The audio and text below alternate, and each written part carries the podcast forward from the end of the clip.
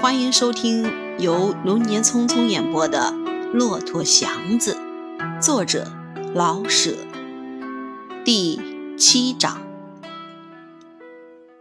祥子在海淀的一家小店里躺了三天，身上忽冷忽热，心中迷迷糊糊，牙床上起了一溜紫泡，只想喝水，不想吃什么。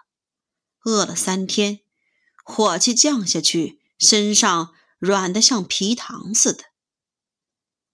恐怕就是在这三天里，他与三匹骆驼的关系由梦话或胡话，被人家听了去。一清醒过来，他已经是骆驼祥子了。自从一到城里来，他就是祥子。仿佛根本没有个姓如今骆驼摆在祥子之上，就更没有人关心他到底姓什么了。有姓无姓，他自己也并不在乎。不过三条牲口才换了那么几个钱儿，而自己倒落了一个外号，他觉得有点不大上算。刚能挣扎着站起来，他想出去看看，没想到自己的腿能会这样的不吃力。走到小店门口，他一软就坐在了地上，昏昏沉沉的坐了好大半天，头上见了凉汗。又忍了一会儿，他睁开眼，肚中响了一阵，觉出点饿来。极慢地立起来，找到了个馄饨挑，要了碗馄饨。他仍然坐在地上，呷了口汤，觉得恶心，在口中含了半天，勉强地咽下去，不想再喝。可是待了一会儿，热汤像股线似的，一直通到腹部，打了两个响嗝。他知道自己又有了命。肚中有了点食，他顾得看看自己了，身上瘦了许多，那条破裤已经脏得不能再脏，他懒得动。可是要马上恢复他的干净利落，他不肯就这么神头鬼脸的进城去。不过要干净利落，就得花钱，剃剃头、换换衣服、买鞋袜都要钱。手中的三十五元钱，应当一个不动，连一个不动，还离买车的数很远呢。可是他可怜了自己，虽然被兵们拉去不多的日子，到现在一想，一切都像个噩梦。这个噩梦使他老了许多，好像他忽然的一气儿增多了好几岁。看着自己的大手大脚，明明是自己的，可是又忽然由什么地方找到的，他非常的难过。他不敢想过去的那些委屈与危险，虽然不去想，可依然的存在，就好像连阴天的时候不去看天，也知道天是黑的。他觉得自己的身体是特别的可爱，不应当再太自苦了。他立起来，明知道身上还很软，可是刻不容缓的想去打扮打扮，仿佛只要剃剃头、换件衣服，他就能立刻强壮起来似的。打扮好了，一共花了两块二毛钱。近似唐布的一身本色粗布裤褂一元，青布鞋八毛，线批织成的袜子一毛五，还有顶两毛五的草帽，脱下来的破东西换了两包火柴。拿着两包火柴，顺着大道，他往西直门走。没走多远，他就觉出软弱疲乏来了。可是他咬上了牙。他不能坐车，从哪方面看也不能坐车。一个乡下人拿十里八里还能当做道吗？况且自己是拉车的，这且不提，以自己的身量力气而被这小小的一点病拿住，笑话！除非一跤栽倒，再也爬不起来，他满地滚也得滚进城去，绝不服软。今天要是走不进城去，他想，祥子便算完了。他只相信自己的身体，不管有什么病。晃晃悠悠的，他放开了步，走出海淀不远，他眼前起了金星，扶着棵柳树，他定了半天神，天旋地转的闹晃了会儿，他始终没肯坐下。天地的旋转慢慢的平静下来，他的心好似由老远的又落到了。自己的心口中，擦擦头上的汗，他又迈开了步，已经剃了头，已经换上新衣新鞋，他以为这就十分对得起自己了。那么，腿得尽他的责任，走一气儿，他走到了关乡，看见了人马的慌乱，听见了复杂刺耳的声音，闻见了干臭的味道。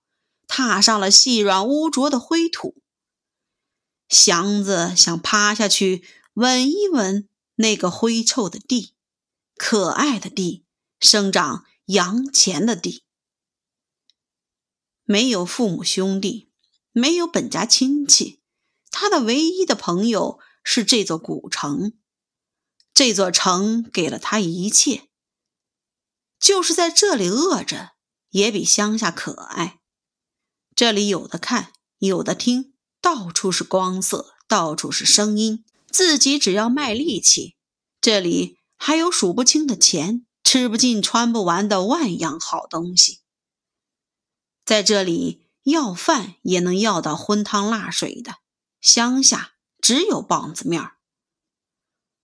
才到高粱桥西边，他坐在河岸上，落了几滴热泪。太阳平西了。河上的老柳歪歪着，梢上挂着点金光。河里没有多少水，可是长着不少的绿藻，像一条油腻的长绿的带子，窄长深绿，发出些微腥的潮味儿。河岸北的麦子已经吐出了芒，矮小枯干，叶上落了一层灰土。河南的荷塘的绿叶。细小无力地浮在水面上，叶子左右时时冒起些细碎的小水泡。东边的桥上，来往的人与车过来过去，在斜阳中特别显得匆忙，仿佛都感到暮色将近的一种不安。这些在祥子的眼中、耳中都非常的有趣与可爱。只有这样的小河，仿佛才能算是河；这样的树、麦子、荷叶、桥梁，才能算是树、麦子、荷叶与桥梁，因为它们都属于北平。坐在那里，他不忙了，眼前的一切都是熟悉的、可爱的，就是坐着死去，他仿佛也很乐意。歇了老大半天，他到桥头吃了碗老豆腐，醋、酱油、花椒油、韭菜末，被热得雪白的豆腐一烫，发出点儿顶香美的味儿，香的是祥子要闭住气，捧着碗，看着那深绿的韭菜末，他的手不住的哆嗦。吃了一口豆腐，把身里烫开一条路。他自己下手，又加了两小勺辣椒油。一碗吃完，他的汗已经湿透了裤腰，半闭着眼，把碗递出去，再来一碗。站起来，他觉出他又像个人了。太阳还在西边的最低处，河水被晚霞照得有些微红，他痛快的要喊叫出来。摸了摸脸上那块平滑的疤，摸了摸袋中的钱，又看了一眼角楼上的阳光。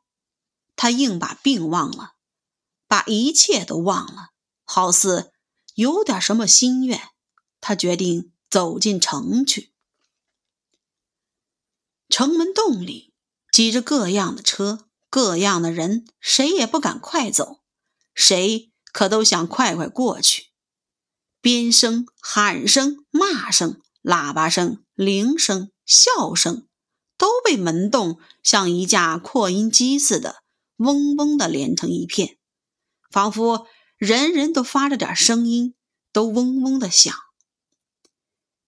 祥子的大脚东插一步，西跨一步，两手左右的拨了，像条瘦长的大鱼，随浪欢跃那样挤进了城。一眼便看到新街口，道路是那么宽，那么直，他的眼发了光，和东边的屋顶上的反光一样亮。他点了点头。